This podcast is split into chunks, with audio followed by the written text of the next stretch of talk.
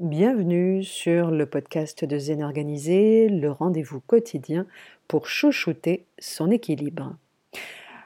Lorsque l'agitation du monde se fait trop grande et que le stress devient difficile à gérer, une option à laquelle, et je le sais par expérience, vous ne pensez pas forcément, s'offre à vous, vous retirer du monde pour quelques jours. Il est en effet des moments dans la vie où malgré nos efforts répétés et notre bonne volonté d'y arriver, nous rencontrons tout simplement des difficultés à faire face au quotidien.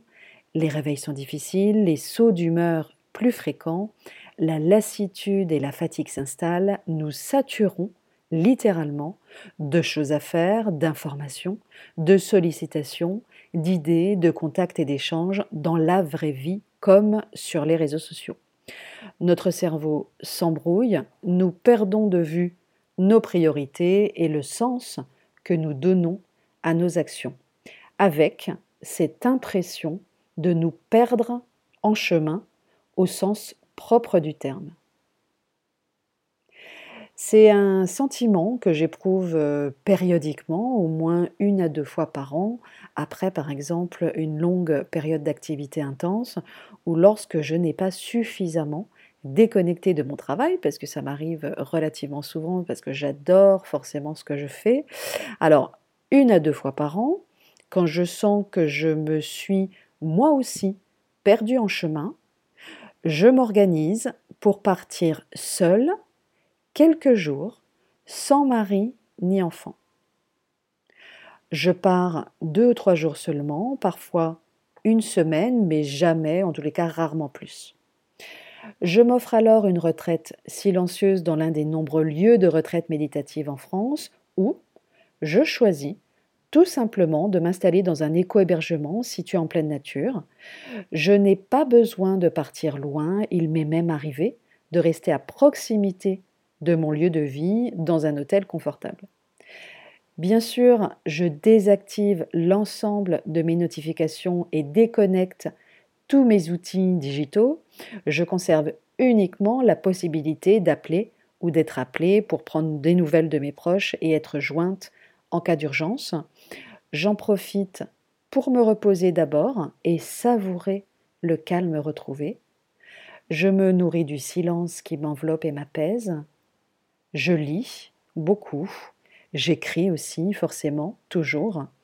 Toutes les conditions sont réunies pour prendre de la hauteur sur ce que je vis si intensément le reste du temps. Mes idées deviennent plus claires, mes priorités évidentes, elles, sont, elles ont en réalité toujours été là, mes priorités, mais le brouhaha ambiant les avait temporairement masquées. Et je reviens à chaque fois apaisée, sereine, reposée et heureuse de retrouver mes proches. Je m'offre également quelques jours de retraite lorsque je veux travailler sur la stratégie de développement de mon entreprise, me retrouver seule face à moi-même pour définir ou redéfinir le cap que je souhaite donner à mes activités professionnelles est un moment délicieux que j'affectionne tout particulièrement. Ma créativité, lorsque je m'isole de l'agitation du monde, s'en trouve décuplée.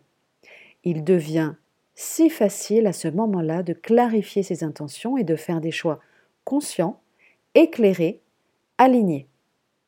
Et lorsque j'évoque dans mes ateliers et formations ces différentes expériences de courte retraite, qu'elles soient méditatives, créatives, lorsque je dois terminer l'écriture d'un livre par exemple, ou stratégiques, mes stagiaires sont d'abord surpris, puis rapidement enthousiasmés par cette perspective de temps retrouvé à laquelle ils n'avaient tout simplement pas pensé avant de programmer sans plus attendre une première retraite de quelques jours dans leur agenda.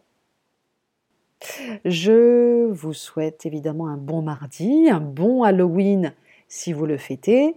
Et je vous dis évidemment à très bientôt. Prenez bien soin de vous.